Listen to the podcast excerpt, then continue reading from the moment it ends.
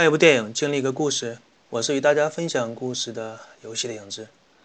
继续来接着我们上一期的内容来讲一下，为什么蝙蝠侠不愿意杀死那些罪犯，而是让他们活下来。中国有句俗话叫做“狡兔死，走狗烹；飞鸟尽，良弓藏”。所以，一个聪明的侠客不会将这个世界上的坏人杀光，他会把那些坏人留着，慢慢的享受，因为。当猎人把兔子全部打光之后，家里养的狗也就没有什么用了。你把外面的飞鸟全部射光，你的弓箭也只能放在墙上，成为一个装饰品。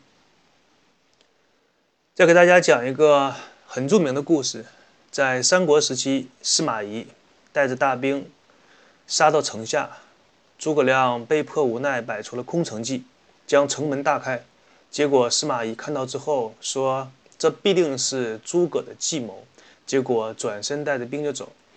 很多人读到这点都不太理解，说：“你司马懿如果怀疑的话，可以派一队侦察兵到城里看一看有没有埋伏，或者是你直接开弓放箭，将诸葛亮万箭穿心射死不就好了？为什么要转身带着兵走呢？于情于理都讲不通。其实很多人都没有想到，司马懿当时他自己身处的那种具体的情况。”那么，很多人在看到或听到这个故事的时候，都会在不自觉地把自己放在第三方的旁观者位置来看待这个事情。正所谓事不关己，高高挂起啊！你们两个的死活跟我何关？而司马懿就不能完全这样考虑问题。他当时带着魏国的大军，而当时魏国的皇帝是很担心和警惕司马懿的，时常担心他会造反，所以。之所以没有把司马懿杀掉，正是因为担心杀掉司马懿之后，没有人能够挡得住诸葛亮的攻势。皇帝可以想到这一点，那么在游戏当中智力超过九十五的司马懿自然也可以想到这一点。所以，不管诸葛亮一次又一次的进攻冒犯魏国的边境，司马懿顶多也是做一做防守，将诸葛亮打退，却没有一次将诸葛亮杀死。因为司马懿很明白，诸葛亮死的那一天。也是自己被皇帝处死的那一天。当你想明白了这个道理之后，也就会明白为什么蝙蝠侠不会将那些反面角色杀死，而只是把他们关进阿卡姆疯人院当中。而关于这一点，蝙蝠侠在漫画当中做得更加过分和极致。其中有这样一个情节，让我在很长时间都觉得蝙蝠侠这个人冷血和自私。就是有一次在执行任务的时候，罗宾和小丑同时从楼顶往下摔落。这个时候，蝙蝠侠选择去救小丑，而不是罗宾。其实，蝙蝠侠这个时候为了继续保住自己蝙蝠侠的身份，宁可去牺牲最亲密无间朋友的伙伴的生命。这个做法就像在象棋当中，为了保住老帅，而你选择丢掉一个车一样。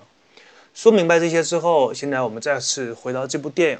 蝙蝠侠听小丑说完这些之后，他心里其实知道小丑说的是对的，但是他不跟小丑废话，直接问小丑：“哈维·邓特，你给我放哪儿了？”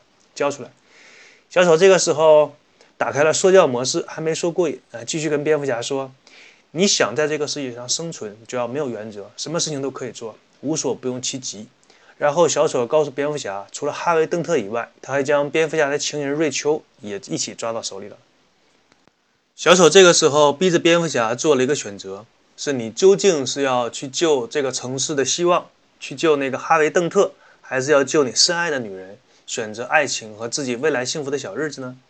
这个问题无论是在道德方面还是在人性的层面，都深深的折磨人。可以说没有一个答案是正确的。蝙蝠侠这个时候的本性暴露无遗，他选择了去救瑞秋这个自己心爱的女人，而不是去选择救这个城市。就这一点，这部片子拍出了人性。最关键的时刻。你是继续当一个行侠仗义的光辉伟大的形象，还是去救你自己最在乎的那个人？世界上优秀的作品总是惊人的相似。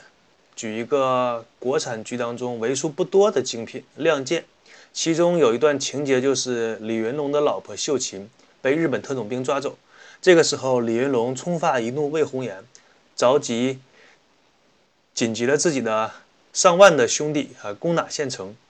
为受伤的政委和死去的百姓报仇。这个时候，李云龙没有喊任何一个高大上的口号，什么解放县城，根本就不用这个借口。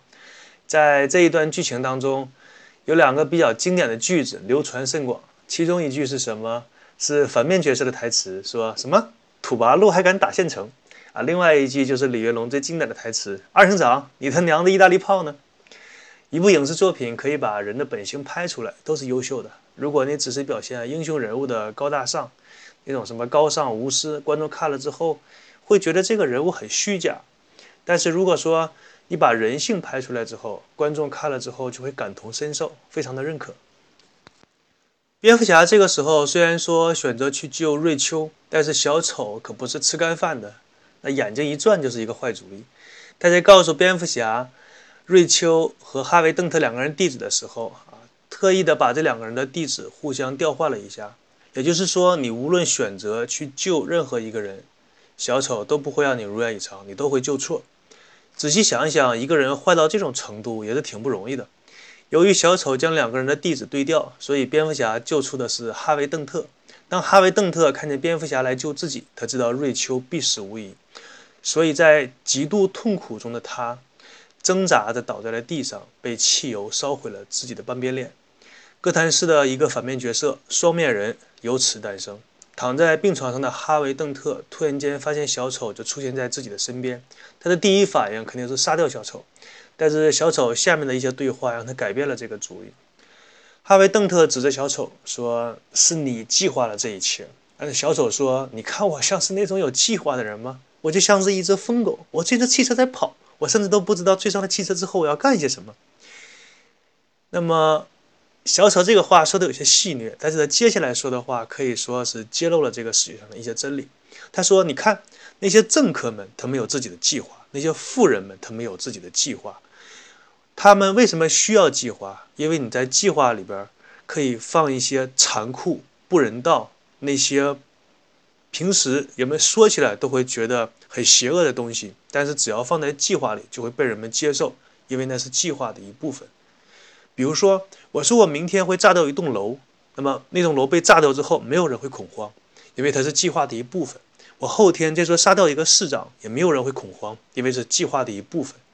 但是如果我没有说我明天要杀掉一个人，而那个人被我杀掉了，所有的人都会开始恐慌。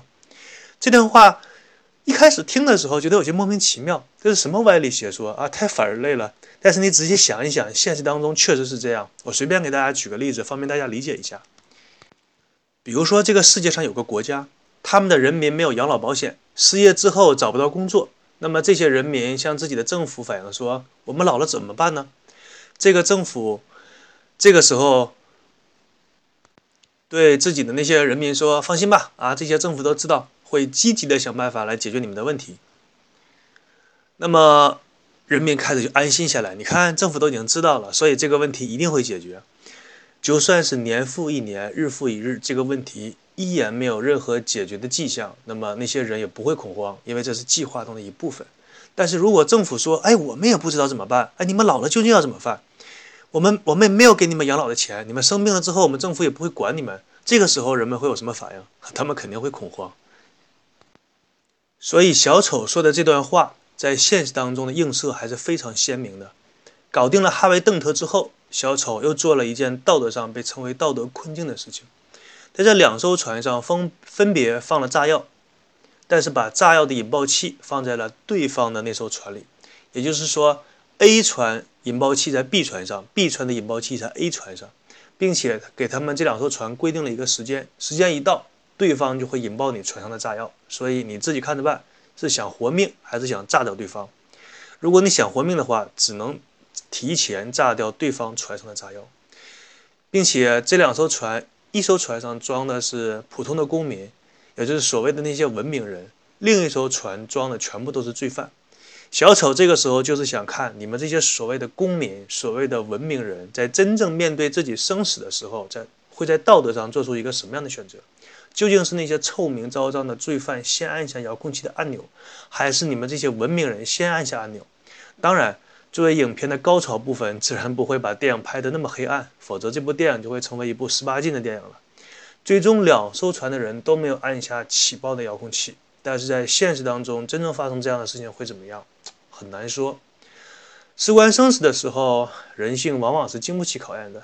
你翻开历史的时候，就会发现，每到灾年的时候，人吃人都不是一件新鲜的事情。在我国古代的时候，饥荒一开始闹饥荒的时候，百姓当中有一种做法叫做一子相食。什么叫做一子相食呢？就是我把自己的孩子交给别人吃，别人家的孩子交给我们吃。当然，前提是这个孩子已经是饿死了。影片的最后，小丑被关进了阿卡姆疯人院，但是他的笑声却让每一个看过这部电影的人记忆犹新。其实，城市是很容易遗忘故事的，在漫长的黑夜当中，究竟掩盖了我们多少不知道的事情？《黑暗骑士》这部电影，除了给我们留下深深的回味和思考之余，让我们也懂得了人性当中。本身就包含了邪恶。还有一件让全球的影迷比较扼腕叹息的是，这部电影当中的小丑扮演者希斯莱杰，在拍完这部电影之后，很快就离开了人世。他个人也是通过这部电影获得了奥斯卡最佳男配角这一奖项，同时，这个奖项也是整部电影当中唯一获得的一个奥斯卡奖项，可见他的这个角色有多么成功。讲了好多期的《蝙蝠侠：黑暗骑士》这部电影。因为它是我生平最喜欢的两部电影之一，还有一部是《肖申克的救赎》。但不得不说，这种有内涵的电影讲起来不特，讲起来的时候不是很轻松，所以打算下一期给大家讲一部轻松一点的喜剧片。那么，我是跟大家分享故事的游戏的影子，感谢大家的收听，我们下期再见，拜拜。